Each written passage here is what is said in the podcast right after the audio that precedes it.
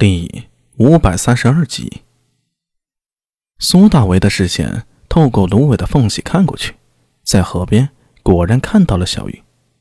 这黑猫在鹅卵石堆中，在阳光下蹲着身子，一动不动。阳光照着它，仿佛一尊石像。呃，小玉难不成跑到这里来参禅了？还是在这里晒太阳、冥想人生？然而苏大为和聂苏很快就发现。现场除了他们，还有别人。渭水河上有一座石桥，距离小月的位置不远。不知何时，桥上多出了一个人。这人的面貌看不清楚，只看出一身黑衣。那个方向是太阳的位置，有些逆光。苏大为眯起眼睛，心里嘀咕：不知把南九郎找来，能否看清这个人呢？不对，小玉跑来这里，莫非与这个人有什么关系？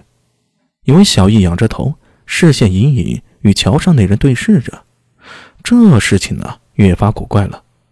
苏大为了解小玉，非常高冷的一个猫主子，平时除了对明空稍加一些亲昵，对谁都是不加辞色的，哪怕吃着苏大为的饭，也从来没有高看一眼的意思。对聂苏和黑三郎也仅仅表现出不是那么反感，那意思就是本喵大人。允许你们这些猫奴才在我的大屋子里一起住，替本喵铲屎投食，大概就是这么个意思。但现在小玉居然从家里跑出来，还跑这么远，就为了和一个站在桥上的陌生人对视吗？苏大伟本来以为是动物发情期什么的，现在看来似乎不是这样。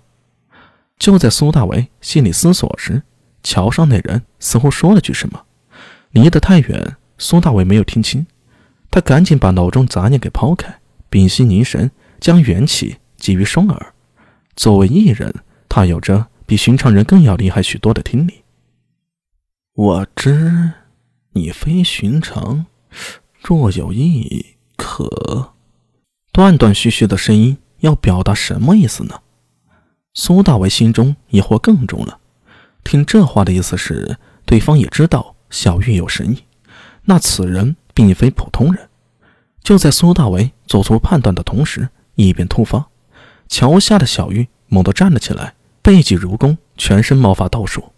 这是一个充满敌意的讯号。桥上的黑衣人冷哼一声：“找死！”两个字含怒而出。苏大为和聂苏等人倒是听得清清楚楚。下一刻，只听小玉发出一阵凄厉的叫声，嗖的窜起。渭水河畔，河水暴涨，一团团水球随着小玉的身形冲天而起，轰向桥上的黑衣人。哥，动手了，动手了！聂苏拉着苏大伟的衣袖拼命摇晃，没见惊慌，倒有几分兴奋。哎，还愣着干嘛？咱们上！呃，上！帮小玉，不，帮我留下那个黑衣人！苏大伟急喊一声，早已闪电般的冲了出去。那黑衣人，他认识。准确的说，他曾经见过，并且与他交过手。先前离得远，看不清，但是与小玉一动手，一种似曾相识的气息啊，顿时掩藏不住了，从这人的身上爆发开来。是他，曾戴方式面具，试图劫走贺兰敏智的黑衣人。老子找了你大半年呢，没想到你居然在这里出现了。巨大的水球如流星般轰向那个黑衣人。要是换做普通人，只怕此时已经大惊失色、惊慌失措了。然而桥上那个黑衣人却负手而立，仿佛根本看不见迎面而来那些水球。那水并不是寻常之水，而是经过小玉诡异之力加持的。水里面还有强大的撕绞之力，便是牛马被水球击中，只怕也会被高速旋转的水刃给切成碎块的。眼看水球接近，黑衣人这才不慌不忙的。伸出右手，扣指一弹，噗！一缕黑气如火焰般在他指尖爆发，水火交融，那些水球就像是被戳破的肥皂泡泡般瞬间破灭，纷扬的水雾四散，好像一场大雨。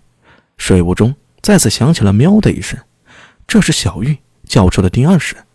水雾将一人一猫包裹在里面，看不分明。苏大为奋力加速，手中提横刀，终于冲了上来。他毫不疑迟地一头钻入到水雾之中，手里的横刀以天策八法中的斩字诀，猛地一刀循着气息斩出，咻的一声，眼前雾气一分为二，水雾随之涌动不休。但是这一刀却落空了。苏大为脸色微变，只听到身后传来聂苏的喊声：“哥哥！”一股无形之力从身后涌来，眼前的水雾为之一空，整个桥面露出真面目。在桥头石柱上，黑猫小玉静静蹲着，眼睛绿油油的盯着远方。而桥面上除了一滩水渍，空无一人。哥，那人跑了。